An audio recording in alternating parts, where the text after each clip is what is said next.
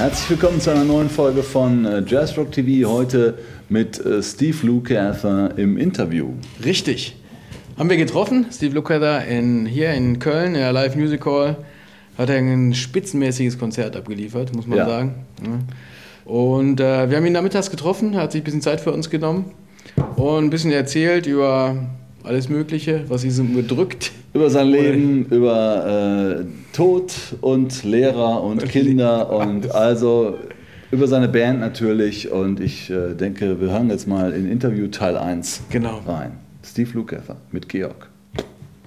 You are again in, in Germany. I know. Well, hey, Yeah. I love Germany. Germany's Yeah. been very good to me. Oh. Uh, I don't know. I've always I'm, I'm part German myself. Yeah? My my uh, my father's side. Okay. My great grandmother only spoke German So when I was a little that's boy. what's drawing you all the time. Well, I don't know. I you know I've just you know I I think just just always had a good connection with Germany and and Europe in general, but Germany also a very special place. Yeah, and actually here in Cologne, I have seen you uh, a couple of times here in this, also in this venue. The crowd is every time so excited, and it's. I'm really happy. I'm. I'm in really probably the best physical shape I've ever been in. You know, I mean, I kind of cleaned up my act a lot, quit drinking, smoking, and focused. I'm really practicing a lot Yeah. and refocused my life. You know, I mean, I did all the crazy rock and roll stuff when I was young, and then one day I woke up. I said, "This is not working for me. I don't feel well. I don't look well. I'm not playing to my potential." And I, I kind of threw. This was a few years ago, and I just threw everything out and kind of rebuilt myself back up again. Made a lot of changes in my life personally and professionally.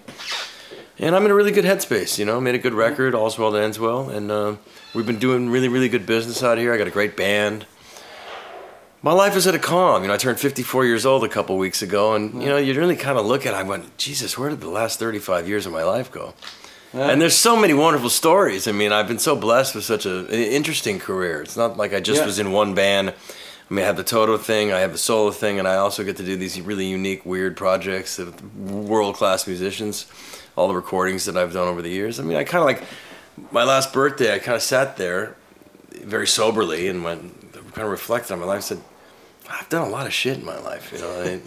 Because I don't sit around and think about it. Other people bring it up in an interview situation. Go, you remember when you played with so and so? I went, oh, yeah, I kind of forgot about that. Because I'm just kind of living in the moment every day, you know. Yeah. So, but there's actually a lot of projects that you're doing now. So this the tour is just about the the latest release. Yeah, well, we've been out for almost a year on this one. Yeah. You know, so I'm, I'm excited. It's, it's got the, the shelf life that it has. The record's done well. It's got great reviews, which is interesting. My career has never been filled with good reviews. I was always the guy to beat up, man. I think after 35 years in the business, people go, you know what? We're gonna leave him alone. He's earned his right. Yeah. To, even if you don't like the music, he's still hung in there, man. You know, so I get a little bit. It's weird. You get older, and all of a sudden, people treat you differently. Yeah. I'm still inside of myself. I'm still the same 17 year old guitar geek I was when you know living with my parents. Yeah. You know, I just happen to make get lucky enough to make a career of it. Okay. Yeah, that and actually with the current project, um, we just saw the latest release from uh, your keyboard player Steve Weingart. Steve Weingart and Renee, So Renee just Jones. released, I yeah, I played on it. Uh, Mike Mike Miller's the other guitar player. He's Yeah. brilliant, and Simon Phillips produced it and Yeah. played on. it. You know, you know, it's very incestuous. Everybody knows everybody. We all work on each other's stuff. Yeah, it's it's a brilliant record, though. I think you really should. You know, you should give them an interview too. They deserve to be uh, spoken to Yeah, I just uh, downloaded it. I think two days ago when I saw it. legally. I hope. Uh, of course. I'm just kidding. No, no, no, no. And um, yeah, we will uh, review it in our show for sure. Uh, and. I think uh, you'll like it. It's I, really I like. I, I heard uh, some spots of it, and I really like Yeah, it. yeah, so, uh, he's brilliant. Steve, such a brilliant musician. Renee's, she's great. She was like a secret weapon. I didn't even know she played. Like, and I was, Yeah, I was looking I for another. this. I was looking for another bass player. I go, who do you think we should get? He goes, what about my wife? And I went, like, yeah, that's funny. Yeah. Okay, no, who should we get? He goes, no, really, we should. And she sings great, and she's a groove to hang out with, and you know, and they and they're happy because they're together. I could not believe when I read it in the in, on the internet that uh, the story about uh, how, how she came to the band. Yeah, I mean, I thought, I mean, I always knew her, but I didn't know she could play. And she showed up and she nailed it. And I was like, you're in. Okay. And she sings great. and She's a great hang. Very Yeah. talented. Yeah. She can, you know, reads music. I mean, she's really, you know, she's hiding in the closet. Yeah, I, she's the first time she's ever been on tour was this one. yeah. So she's like a, an old pro now. And um, there's another project uh, you was involved with, uh, Derek Sherinian. I think the, Yeah. the latest release. So That was I really a fun like record. that. That's a great record. You know, I always have fun working with Derek and Simon. You know, Yeah, And they they write songs specifically for me. You know, I mean, they go, no, we wrote this one for you. You know, I get the music and it's like, okay, All right, re- got to put my reading music hat back on again. Because Derek writes some pretty complex stuff sometimes, but it's Yeah, also yeah. very melodic. It's not yeah, just it's not I like agree. it's not like math homework. You know what I mean? Yeah. Where it's just hard for the sake of being hard. Yeah, just going up and down, And Simon know. Simon's really good at keeping that in line. So I just showed up and I didn't even have an amp. I plugged in Doug Aldrich, let, you know, lent me an amp he had left over there. You know, Yeah. he's the guitar player in Whitesnake. Yeah. And uh, he said, "Yeah, yeah, sure, use it." But we all sound different, even though it's the same gear, you know. Yeah. And I just brought my guitar over, and you know, we just did it all in an afternoon. Yeah, I got he he had given it to me some stuff to listen to, so I could just kind of get a little bit under my fingers because those charts are like, you know. but uh, I really enjoy working with Derek. He's such a brilliant artist, you know. I mean, And this is actually this project is more in this instrumental area, and also on your latest release. Actually, on every release you have. I always have one or two. Instrumental. People go, "Why don't you do a whole record like that?" I go, "Well, Yeah. because I, I other guys do it better. I think I enjoy doing a I few pieces like that. well, you're very kind, but you know, I'm, I'm sort of with my playing and stuff like that. I'm kind of I'm trying to go back and simplifying a little bit. You know, I you know when I was drinking real heavy, my default mode was to play too much and Yeah. live, and and I, some of it's kind of embarrassing. I'm like, oh god. So I'm really kind of back into you know the more soulful, less is more attitude. You know, I mean, it's still once in a while it comes out, and you can't help it. You know, but I try to keep it at bay. You know, I want to play a little bit more. I've re- redid all my sound. I got no digital gear. I've got Bogner Mm-hmm. amps, guitar with a cable, a couple stomp boxes, no no racks or anything. Yeah. I broke it back down to square one. You know, let's get back to like what the real. What am I really trying to say here? Because it's so easy to just plug in. I I mean, it was, it's been there for years, and I said, "Yeah, okay, fine, it works. Yeah, I know what it does."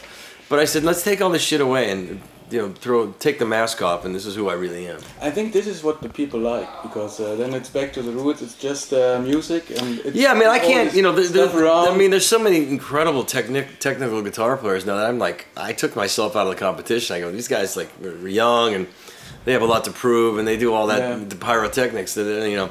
Okay, we all all guitar players need to have chops and stuff like that, but then there's just some stuff like a three year old kid can do this now. You know, it's like. Yeah. It's like a almost like a magic trick, you know. So I'm just trying to get a little bit more musical. I mean, there's nothing wrong with that. I'm a fan of it too. I mean, but I just think there's guys that do it better than me. So let me let me go to my strength as opposed to try to keep up with the young kids. You know what I mean? Yeah, yeah, yeah.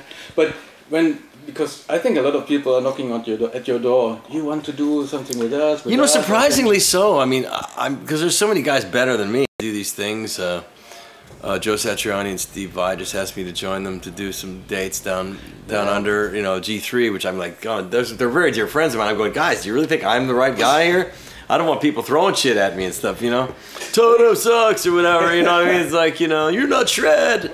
I know I'm not. You know, I'm really, I know that, okay? You know, but I think they just wanted. We're really great friends, and and you know, I've never really been down that part of the world much, so you know, it'll be fun for me to do that. And I'm just going to do my thing, much like what you'll see tonight is what I'm going to bring. You know, I sing and I play. Those guys are masters at what they do, and I'm not. You know, they're. You know, I love them to death. You know, but I can't keep up in that. I mean, geez, they're just okay. You know, I'll just do my thing. You know, try to be But actually, that's what the people I think like. That uh, that's what you're saying. I hope, it's about you know. the music. So it's it's not about technique. It's it's the music, and that's. It's like getting in the ring with Mike Tyson. I know I'm going to get my ass kicked. What's the point? You know what I mean? So I'm just going to show up and go, hey, how's it going? I hope you like what I'm doing. Peace. You know? But there was uh, a couple of years ago. You did a great record with Larry Carlton. I did, yeah. It was fun. And uh, that was really a brilliant uh, album. Thanks. Yeah, I just spoke to As Larry. far as I remember, there was a story that you uh, told that it's what is a turning point for you with your guitar playing. So it was kind of a new learning, learning again from. Well, I was getting, you know, every night Larry would, get- I, you know, I'd go an hour before the show, you know, and I'd be like, okay, you know, what, what do you want to do? You know, what's, Yeah. what's my lesson for the day, Larry? And he- And he'd go, you know, I was listening to you last night. He goes, there you have a couple more options here in this, you know, in the key of E, you know and I just, I was getting paid to get guitar lessons from Larry Carlton every night, which is a pretty cool job. And you know, he's been one of my dear friends and heroes since I was like 17 years old. You know, I used to go mm. hang out at his house. You know, they didn't play poker. 18, I was 18, I think, when I met Larry. He was, you know, still a hero of mine. I spoke to him right before I left. We lost a dear friend, Chris Kent, who was the bass player on that tour. He died of cancer. Oh. and He was only 44. It was really this, brutal. Yeah. You know, it's, it's such a sweet man. You know, with kids, and you just go, you know. I don't know why assholes live forever, but nice people Yeah. die young. I, I don't don't understand either. that. I don't I think there's a lot of people in line that deserve to go before that guy. But you know. I guess it all makes sense in the Yeah. big picture. When you get there, you'll figure it out and go, "No, guys, it was." I think we're here all here for a lesson of some sort or another. You know, that we get to come back several times and live many different lives, poor, rich, uh, you know, happy, sad, whatever. Lots of family, no family. You know, you got to play all the parts before you can move up to the spiritual level where you don't have to do that anymore. I know it sounds kind of like woo mystical, but as you get older in life, you start thinking about these things because I'm closer to 60 than I am 20. You know, I got four kids, two generations. I'm like, uh, I'm a single guy again. You know, sadly got divorced again. You know, but we're still really good friends. You know, which is I'm very thankful for. I love her to death, but it's just hard. To, I'm never home eight months a year on the road. I mean, how do you? Yeah. Ja, wen er da wohl meint, wer da so in der Reihe steht und früher dran sein sollte. Hm, gewagt, gewagt, Steve. Äh, aber er hat natürlich nicht nur mit äh, Larry Carlton zusammengespielt, sondern ich weiß nicht, wenn man das ausdrucken also- würde, seine Diskografie, dann wäre man so wahrscheinlich äh, übermorgen fertig. Ich habe ich hab ja gedacht, ich gucke mal in meinen Platten, was ich so finde, wo er mitgespielt hat. Äh, Ich konnte gar nicht alles Hast du ein paar mitbringen. gefunden? Ne? Ach so. Ja, ich habe so ein paar gefunden Ja, hier. ja. Das ist halt so ein bisschen Pop, ein bisschen na, hier alte Bots Gags Platten. Ne? Ja, mit Boss Gags Ähm, ging es ja los mit Toto ja, und so, genau. da ein bisschen angefreundet. Wilson Phillips. Wilson ne? Phillips, das ist schon 80s, Hier ein 90s. bisschen äh, Rock-Disco-Kram. Sherilyn. und äh, ja, die, aber die, ne, die äh, kommt mir bekannt vor. Ja, das ist seine erste Frau. Frau Lukather. Ja, Frau, Frau Lucas. Heißt aber nicht Frau Lukather, Nee, nee. sondern heißt äh, Marie. Marie Curry.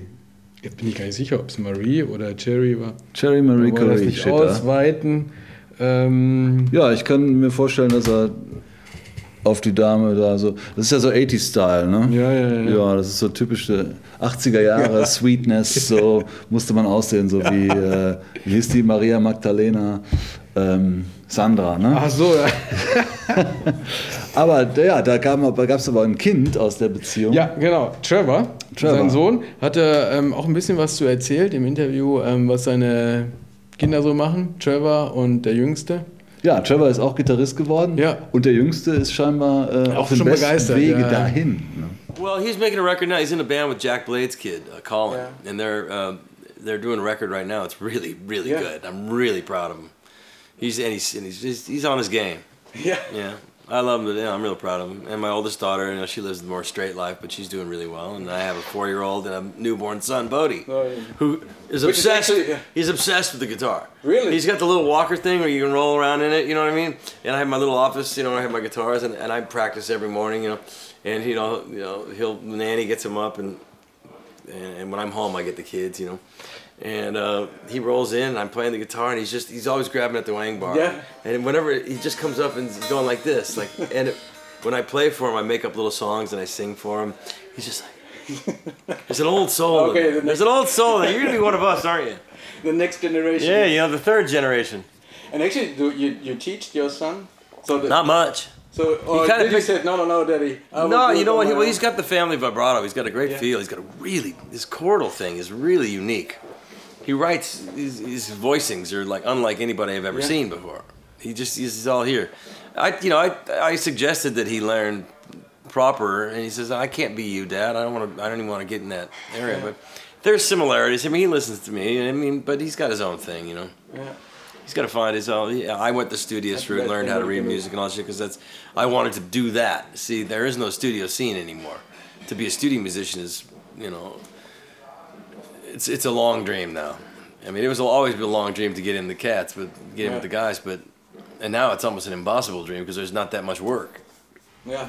And people make records at home and they put everything on the grid Yeah. and they auto tune it. You know, they fix it, they move it, they edit it, they put a you know, time Yeah. correction. It's like there are guys that don't even know how to play a whole song down from one take to the best because they can't. They don't have to. Then they play a verse and a chorus. Go, That's fine. Okay, move on. It's like, wait, I didn't play the song yet. Yeah, but actually, what I I think there's a lot of people that like that people like you doing it the let's say the old way.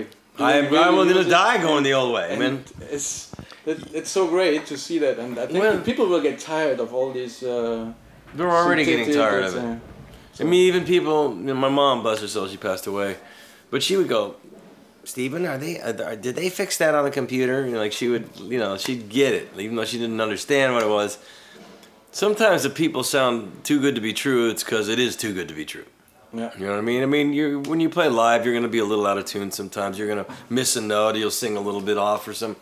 I mean, not everybody's perfect. You know what I mean? Especially if you're improvising. You know, and sometimes you'll go for something and you'll miss. I used to see Carlton and all these guys, my heroes, and they'd make a mistake live, and you just go, God, they're human, you know. Yeah. And and I look right past it. Like, well, you know, yeah. As a fellow musician, if I see somebody make a mistake or something like that, I go, been there. Yeah. And you know, and, and it passes by so quickly, but you think everyone's fixated on that. And now with YouTube, if it's, it can be really brutal because they go, look at one minute and forty eight seconds, he fucks Yeah, up. yeah. It's like, guys, come on, man, that's just not fair.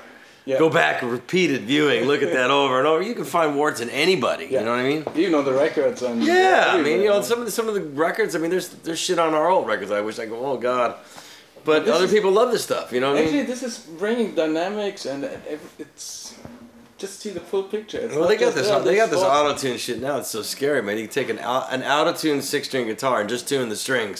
They're out. So it's like, well, that's really now they're really just making it too easy. You know what I mean? Yeah, It's not even a skill anymore. yeah. But actually, in the when you uh, when you listen to music today, is there some some guitar players that you really would really think, oh, this is a great guy. I can learn something Some by great players. playing this. Is, There's some really great young players doing Yeah. some very inventive stuff. There's a guy Omar and uh, um, uh, what's what's the band Mars Volta. Mhm. You know, there's and there's some of the heavier guys that Yeah. you know like uh, what's the Children of Bodom guys. He's really good. There's a lot of really good, you know, and then there's friend, then my own people around my own age. There's the Petrucci's and Steve Morse and Yeah. and you know Joe and Steve. You know, they, they raised the bar up to that level. And then there's on the other side there's Larry and Robben Ford and Mike Landau, my childhood friend who's brilliant. You know, and you know, and then so everywhere you look, then there's Jeff Beck, and then you know you just kind of look around. There's like all these amazing guitar players. Like, well, shit, man, uh, these guys are all so good. I've been fooling them for a long time. Thank Don't you, worry about thank that. you. Don't worry about that. So. Oh no, I'm a fan too. You know, I'm, I really am a fan as well. I mean, when I hear greatness, I go, there it is. You know, Yeah. I'm not like, you know, that's a young man's game. When you're 18 years old, you're looking around going, "Hmm, I'm better than that guy. You know, it's like now I'm like, if I hear somebody great, Joe Bonamassa, one of my best friends Yeah. now, man, what a brilliant guitar player he is. And He's worked really That's hard his whole life, and I just love seeing somebody that good and that sweet get the golden ring. He deserves all the accolades. I really deeply respect him and love him as a person too. He's a really good friend. We talked about his his, his uh, now the uh, Black Country Communion album, the second one. We talked about this in our, one of our episodes because it's a great album. Yeah, I love Great. all those. I've worked with all those guys. And, you know, uh, yeah, with Glenn Hughes, you I also just was with Jason. with. You know, Jason and I go way back to Paul Rodgers. I've known him since he was a kid. You know, we got up to no good. We used to be two nutty guys. We were on the road with Paul Rodgers. We were just out of our tree, man. It was good fun, but I look back on it now like a kid looks back at his high school years and goes, "Oh God, remember that silly shit we did." Got to have stories in life, you know. If you never Yeah. did anything, you got nothing to tell. When you get old, you go, "I remember the time we did this." Oh God, damn, woo, yeah. It's great fun to look back, but you know, like I said, eventually you got to go. Okay, that was enough of that. You know what I mean? It's time to grow up, there, young man. You're not a kid anymore. So now, now the, this is still the tour with the latest album. Yeah. And uh, it's still going on. There's Yeah. more dates coming. Yeah, I'm. Well, you know, I'm going to start another album in February. Okay, that would be my next question. Yeah. So what can we expect? so? well, you know, I haven't written a note yet. but I'm going to start it. I work well under pressure. If I have an, if I have deadlines, I work to deadlines. okay. I'll get it done. Okay. The deadline, I have a but the I have deadline a, is set. or- well, well, yeah. I start. I'm, I'm gonna hopefully. I'm gonna do it. Uh, I'm doing a tour with this orchestra thing that I'm, you know, in January, which I'm doing is an interesting thing. It's also financially viable for me to do this. And 54 and divorced. You know, Mm-hmm. Yeah. sometimes you and do still things. kids to grow. up. Yeah, I got two, got um, two more kids to put through school. Uh, sometimes I'm, you know, but it's a fun thing. It's like a classic rock thing with, uh, you know, Ian Gillan from Deep Purple and me and Okay. guys like that. Got to play a few hits and yeah. yeah, thank you very much. The orchestra. and, you know. Yeah, it's like you know, it's painless for me. I just show up with a guitar and sing a couple of tunes and play "Smoke on the Water" with Ian at the end, which is kind of a kick because I was playing it when I was 14. You know, yeah, and I love those guys. I mean, really, I do. And so, and then I go back February, March, into the uh, six weeks. February and two weeks into March, I'm gonna be working on a new album. Then I'm gonna go down and do some, uh, do a date with Joe and Steve in Australia, and come back, finish the record. Then I start rehearsals with Toto. Uh, and then I'm doing a special project I can't mention right now. Okay, no That's problem. really like a, a dream project for the first half of the summer, and then Toto's going to jump on for the rest of the year. My album will get released in the fall, then I'll start a tour in 2013. And well, Toto's a summertime thing, and then my band will go in and around that. So Yeah. and other weird projects. I'm going to do a thing with uh, Bill Evans and Keith Carlock, Will Lee. Steve Weingart, my keyboard player, and we do this thing called Toxic Monkey. We play in New York City. We play in New York City at the Blue Note for a week. You know, we do it just like a yearly Okay, thing. we will line up with that. So then we will be in New York at that time. no Just a jam band, you know. I mean, it's, it's, a, it's a great way to spend a week in New York and hang and play and make a few bucks, have a laugh.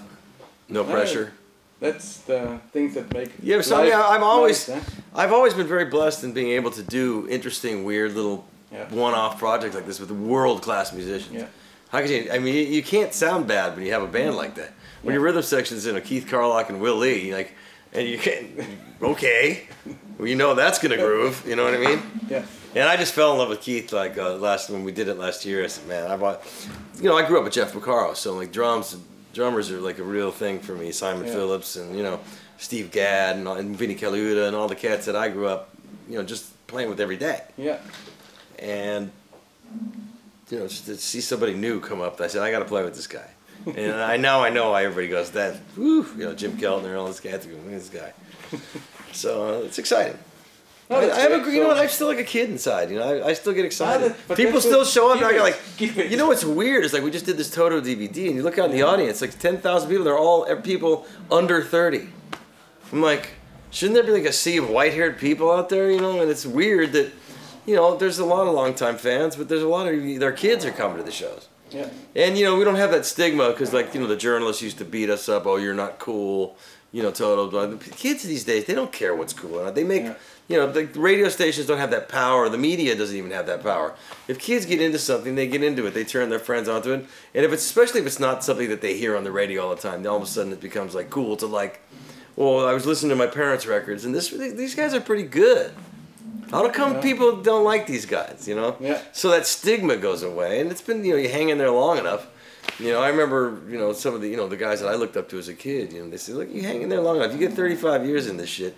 And all of a sudden, people change their whole. At 35, it's like a man, I, I have a couple of my own friends, my own peers. It happens, you know. All of a sudden, you turn this age, and and you're still out there doing it, and people look at you in a different way, like you're a survivor. Yeah. You know, it's like they can't just say I was just this flash in the pan guy that I had my moment I'm still trying to ride it out and like I'm playing to 200 people and then 50 people and then no people, you know. Yeah. I mean, I've still managed to, you know, because I can do the Toto stuff in the big arenas and play the hits. And then I can come do what I want to do here in a 1,200 seat club, you know. Yeah. And people are showing up, and I don't have to worry about is my, oh, wow, do I have a hit record or something like that. I can, within the boundaries of commercial taste, but I can also play some weird Herbie Hancock shit, or I can stretch out and blow, do some more fusiony stuff, and then go back to a more rock pop thing, you know, that has melodies. Yeah. I, I like it all. Why can't you do? Yeah. Why can't you do it all? Yeah. Why can't you listen to Slipknot and Miles Davis in the same afternoon? I mean, I like all of it. Yeah. And That would be European now. European people have always been like that. The Americans are just catching on. Yeah. Really. Yeah, I think so. Because a lot of kids, you know, they grow up like, you know, I'm only into metal. Well, what kind of metal? Because there's like 25 sub genres, you know. Yeah. Or I'm only into jazz. That's not real jazz. That's not. I'm only into funk, but this kind of funk, or old school Yeah. '70s, or uh, new school, uh, you know, drum machine, you know, drum bass and shit. They're like, it's just music. Ja, mal Georg, du bist ja nun äh, riesen Lukather-Fan, ne? Ja. Also wie du eben schon sagst, hast du, konntest du gar nicht alle Äh. Platten mitbringen, die du irgendwie von ihm hast. Was sind denn so deine Highlights? Also, wir haben ja eingangs schon gespielt, einen Titel von, der, von seiner Soloplatte Candyman. Und da muss ich sagen, das ist äh, für mich so ein Highlight. Also, das ist äh, Spitzenbesetzung, tolle Titel. Ähm, Simon Phillips, John Pena, äh, David Garfield. Also, ähm, da würde ich schon sagen, wenn ich mich entscheiden müsste, wahrscheinlich die hier. Da gibt es auch eine schöne DVD zu, von Ohne Filter. Da spielen die Ähm, auch alle mit? ja, da sind die alle mit darauf. Ähm, ich, für mich ist das auch so DVD-mäßig. Ich meine, es gibt Toto-DVDs und alte 80er-Sachen und äh, alles Mögliche. Ja, wobei die ist sehr kurios hier. Die, Ja, das ist äh, ja von unter der ja. Kuriosität. Beck Carlos Santana und Steve Lukather. Äh, man stellt sich da die große Ja. Gitarrensession vor, die Ist spielen lustig, nacheinander. ist lustig, ja, ist lustig. Ja, und äh, äh, ist äh, ein, wir mal, ein lausig produziertes Konzertvideo, aber Wahrscheinlich, wenn er das heute sieht, im Video hat er, im Interview hat er gesagt, Also- hier, ich bin in der Bestform meines Lebens. Wahrscheinlich würde er sagen, naja, zu der Zeit war ich nicht in Bestform. Aber, ist, ähm, ist äh, eher kurios, Kuriositäten. Aber, aber dennoch ganz interessant. ähm, Also, das hier ohne Filter. Ja, und was natürlich auch äh, bei mir ganz oben rangiert ist hier, das Ja. ist so eine Art, das ist eine Zeit lang, glaube ich, so als Bootleg oder so ähm, im Internet kursiert. Ähm, eine Platte, eine Live-Aufzeichnung, El Grupo. Ähm, Mörderband, Steve Weingart haben wir schon hier auf der aktuellen Ja. Platte auch wieder mit Ja, dabei. Joe Herrera, Steve Bukesa und Oscar K. Taya. Das ist eine Mörder-Liveband, ähm, die hier an verschiedenen Locations, ich glaube teilweise auch in Deutschland aufgenommen, in Krefeld. Äh, fünf Titel, die wirklich äh, tierisch abgehen. Und äh, das ist auch was, was jetzt für den äh, geneigten Jazzrock-Zuhörer Ja, also das eher in Frage kommt. Ne? Ne? Also du sagtest Ding, ja schon, ja. dass hier sowas hier, Mhm. äh, die Pop-Sachen sind nicht so deins. Aber hier habe ich dich ja eben schon äh, mit ein bisschen äh, Ja, da hast du mich ein bisschen angefixt. Die angesteckt, werde ich ne? mir, glaube ich, irgendwie Ja. besorgen. Und äh, hier mit Edgar Winter, Ja, die Edgar Nummer, gibt es auch eine DVD dazu. Das ist natürlich auch irgendwie Ja, cool. das ist auch cool. Wer, Also- wer auf Edgar Winter steht, der ist ja schon etwas. Ich meine, äh, der, der. Titel ist schon, ist schon gut hier. Ein Odd Couple live, ein seltsames Paar irgendwie live. Ja, ja, ja. Und, ähm, aber das, äh, das ist auch stark, muss man sagen. Also das ist so eine Mischung Hat. Edgar eigentlich jemals mit Johnny mal irgendwie, mit seinem Bruder? Ja, doch, hat er. Ähm, ich habe ihn ja äh, in Los Angeles nicht getroffen, aber ich habe also einem Interview beigewohnt. Äh, Mhm. Ja. Das war ganz nett im Grammy-Museum und da haben sie ihn interviewt und da haben sie natürlich auch diese Frage gestellt: Du, was ist denn äh, mit deinem Bruder und Mhm. so. Und da, die haben schon zusammen Musik gemacht. Und äh, ich glaube, sie machen auch noch so, aber ich glaube, äh, Edgar ist da eher so, ja, der spielt dann mit und so und lässt dann äh, Johnny seinen Johnny, Kram machen. Ne? seine Also, Blues-Licks Ja, ja. abfrühstücken. Ja. Also das genial. hier, ähm, so ein Live-Mitschnitt ist auch schon äh, was her. Auch hier wieder äh, Den, äh, aus Den Haag, glaube ich, ne? Vom North Sea Jazz Festival. Ja. Ähm, also, das kann man auch empfehlen. Aber du fragtest ja meine Lieblinge, da Mhm. muss ich ganz klar sagen, Candyman, Candyman. El Grupo und die DVD. Was du von der neuen? Gefällt mir auch gut. Gefällt mir besser Oh, als die äh, davor. Ja, gefällt mir besser als die davor. Und äh, da merkt man auch, dass er gut drauf ist im Moment, finde Ja. ich. Ne? Also, Ja, super. Und deswegen würde ich sagen, hören wir noch mal ins Interview rein. Der hat uns noch ein bisschen was erzählt, auch wie man sich als Musiker so fühlt, wenn man auf der Bühne steht und einem tausend Handys entgegengestreckt werden und man weiß, äh, da kommt der nächste YouTube-Clip. Ja, Und genau. Mein größter Patzer heute Abend wird demnächst im Internet zu sehen sein. Hm. viel Spaß damit. Well, you know, it gets just you know it gets a little tiresome when everybody's sticking a fucking camera in your face. You know what I mean? You know, you can, when you're sitting there trying to improvise and you look up and everybody's going like this, you you get very intimidated. To like, oh, you mean like this is going to be on the TV? Like, I mean, I can't sit and, and noodle and, and like try to find. You know, if you're jamming in a little teeny club like the Baked Potato down the street from my house. Uh, you know, and you're just playing, and you're just playing with your friends, and there's only like hundred people in this joint, and they know you're jamming. Yeah. But you know, people film this and they put it up on the internet. Maybe the sound quality because it's only a little Yeah. microphone. They're, they're judging your tone, or like, oh, you made a mistake there. Like, oh, I missed the cue to go back to the head or whatever. You know, because I was in my moment, I was trying to find new notes. That's why we played those places was to be able to make mistakes and fall down Exactly. and stretch out. That's how you grow as a musician. You push yourself to boundaries past the boundaries that you normally have. Yeah. But now everything is like you, know, you go. I've had guys follow me in the bathroom while I'm taking a leak with a fucking camera on me, and like, and I'm not even that famous. Yeah. It's like, come on, man. What, it's not TMZ worthy here, you know. Yeah. I don't get it. You know, is there no? uh, It's funny. Last night, opening night, I noticed there was less cameras. I think people are bored with it now. All this, Yeah. like, you go to a show. Why did you come if you're just gonna look at it through your fucking screen? You know, well, stay home. Well, I'll, I'll do a DVD and you can dig it in your living room. Yeah. But to come to a show like you're filming like a, a movie, like, and then you put it up on the in the Facebook, and it's like check out last night, and they and then you press on, it's like the camera's going like this, is going. You came to the show, and wasted your time to do that, just to point out a flaw. Oh look, you made a mistake You or can see all these people looking for likes, the camera, camera like- screen and stuff. yeah, it's like likes, dislikes. It's like, come on. I got a YouTube channel. I have I hired someone to go through and find me the good stuff. You know, I, I, I don't mind a few warts and all that because it's real, but. There's some good stuff, and you- and you put up. You know what? You really got to get rid of the comments and the likes. It's like make up your own mind. If you think it sucks, then leave. You know. Yeah. You don't have to beat up the people because most artists are sensitive people. That's the sensitivity comes out in their music. And nobody wants to wake up in the morning and go, Reed, you suck. You know what I mean? It's like, okay, great, okay, thanks. You know, how would you like me to follow you around with a camera and find every every time you fall down the stairs? Like, ah, look at you, that's funny. Let's put Yeah. that up so millions of people can laugh at you. Yeah, that's it's very intimidating. You have to. I, you know, I was in therapy for it for a while because I took it really personally. Shit, I did 25 years ago, or a drunken jam was never meant to be. Yeah, okay, so it wasn't perfect. It was a little loose and whatever. But now people are like judging it as if it's, you know, I'm supposed to be 110 percent, like 24 hours a day. You know. Yeah. I, and then now what's happening is people won't get up and jam anymore. Yeah. In the old days, you just show up to somebody's gig and they go, "Come on, play the last tune." Okay. Now it's like, "Oh, I don't have my guitar. I don't have my amp. I don't have my. I don't, oh no, I don't really know it. Nah, I don't really. I want to be on YouTube and shit." Like- so these people are killing those moments by putting the judgment, like hold up your scorecards every time you do something.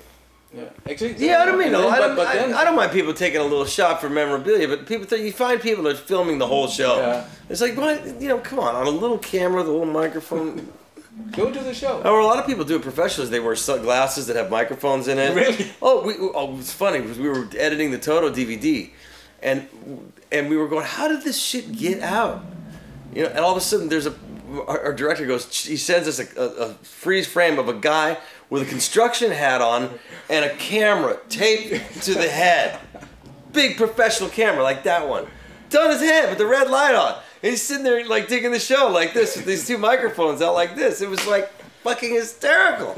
I was going, wow. He goes, there's your guy. That's and he crazy. bought tickets to the show. He likes the band, but I mean, come on, man. Let us get it, and mix it, and you know. Yeah, I think the people will will eventually get tired of it and go back to the to the concert. Well, I think that's buy the DVD. I think that's what's going on. I mean, I think people are going like they're realizing that everybody in the world has three thousand versions of your opening tune. Yeah. Which are you? Who's really gonna sit through that? I, I I did the shit. I don't even watch it. Yeah. I'm just like it's the same thing with reviews. I won't go anywhere where it says, you know, oh well, they can beat me up and shit like that. I just because I get infected by it. It's like, oh, God, and then you get self conscious. yeah. Like I can't play like that. And then you're thinking instead of playing. Yeah. It ruins the whole psyche of letting yourself go, the spirituality of improvisation or playing a gig. Yeah. Where you're just getting in with the people that are there. You're here. Do you want to be Steven Spielberg or do you want to be, you know, what is this, you know? Ja. Ja, das war Mr. Steve Lukather bei Jazz Rock TV auf dem Sofa mit äh, Georg. Ja, und in Köln beim Superkonzert, äh, wo locker noch ein paar mehr Leute reingegangen wären. Und ähm, hoffe mal, dass das jetzt äh, dass wir euch noch mal ein bisschen Anreiz gegeben haben, hier zu Konzerten zu gehen. Ne? Ja, leer, ich meine, leer war es nicht. Nein, Gut. aber ähm, Zwei, drei hätten noch reingepasst. Ne? Wir, Aber sind ja nächste, getobt, ja. wir sind ja nächste Woche äh, als äh, nächstes Highlight äh, bei den Guitar Weeks bei Dean Brown Dean Brown, hier in Köln und ähm, wieder in unserem äh, Pfandhaus um die Ecke. richtig. Und bin sehr ähm, gespannt. da sind wir mal gespannt, was da passiert. Ja. Tolle Band. Und äh, da sind wir auch wieder dabei für euch mit unseren Kameras. Genau, und dann kommt noch Pucci Bell und seine, und seine fantastische Band. Ohne ja. Gitarre. Ohne Gitarre, aber äh, mit äh, zwei Superbläsern und Ja. einem, einem mir, äh, also äh, sehr imponierenden Keyboarder namens Bobby Sparks. Und äh, da freue ich mich auch drauf. Ja, das und, wird eine tolle Folge, könnt ihr Ja. euch auch schon drauf freuen. Genau. Und Ansonsten Newsletter abonnieren, dann Guckt seid ihr immer informiert, wenn die neuen Folgen kommen. Genau, wir stellen euch noch ein paar Tipps rein für äh, Platten, DVDs, Steve Lukather. Und dann würde ich sagen, Guitar Weeks gehen weiter, weiter. Weiter, weiter. Und äh, wir sehen uns beim nächsten Mal.